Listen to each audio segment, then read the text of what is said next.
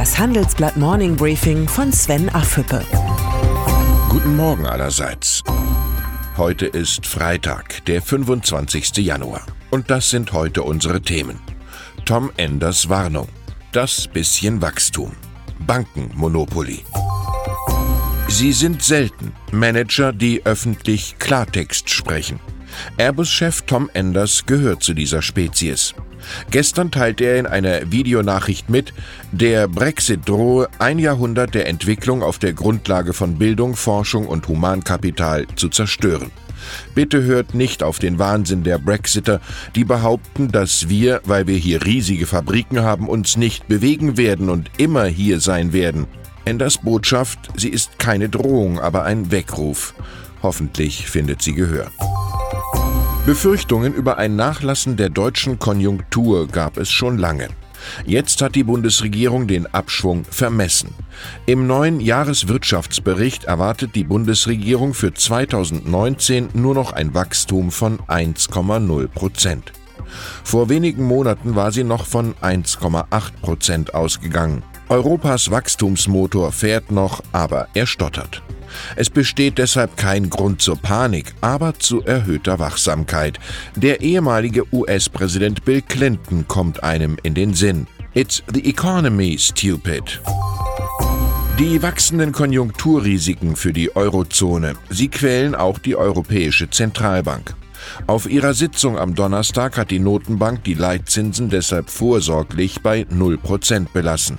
Immer unwahrscheinlicher wird damit eine Rückkehr zur normalen Geldpolitik in diesem Jahr.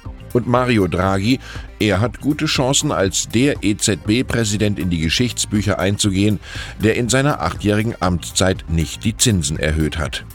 Europas Sparer könnten auf diese Premiere gut und gerne verzichten. Die Kehrseite der Nullzinspolitik, sie lässt sich auf dem Immobilienmarkt beobachten. Mieten und Kaufpreise steigen weiter und weiter. Die Mietpreisbremse hat den Anstieg der Mieten in den vergangenen Jahren nur minimal aufhalten können. Justizministerin Katharina Barley von der SPD will dennoch an dem umstrittenen Instrument festhalten und es verschärfen. Ratsamer wäre die Lektüre von Bertolt Brecht. Wer A sagt, muss nicht B sagen. Er kann auch erkennen, dass A falsch war.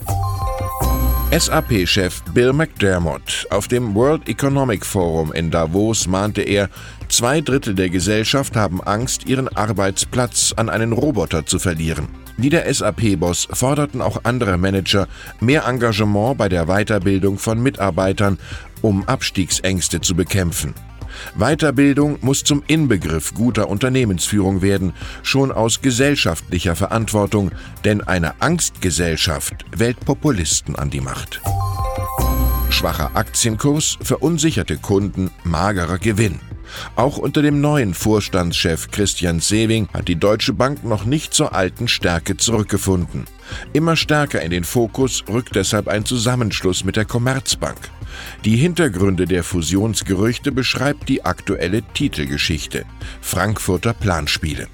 Das Ziel ist klar, Deutschland braucht eine starke Großbank, nicht zwei schwache. Anders als die Deutsche Bank zählen sie zur Weltspitze, Deutschlands Handballer. Mit einem Sieg gegen Norwegen heute Abend könnte das Team von Trainer Christian Prokop am Sonntag um den Weltmeistertitel spielen. Die Chancen stehen nicht schlecht. Deutschland ist bereit für ein Wintermärchen. Ich wünsche Ihnen ein erholsames Wochenende. Herzliche Grüße, Ihr Sven Affüppe. Hören Sie nun noch unsere Highlights der Woche. Die Zahl der Woche. 6,6 Prozent. So hoch war das Wachstum der chinesischen Wirtschaft im vergangenen Jahr. Es war das schwächste seit 28 Jahren.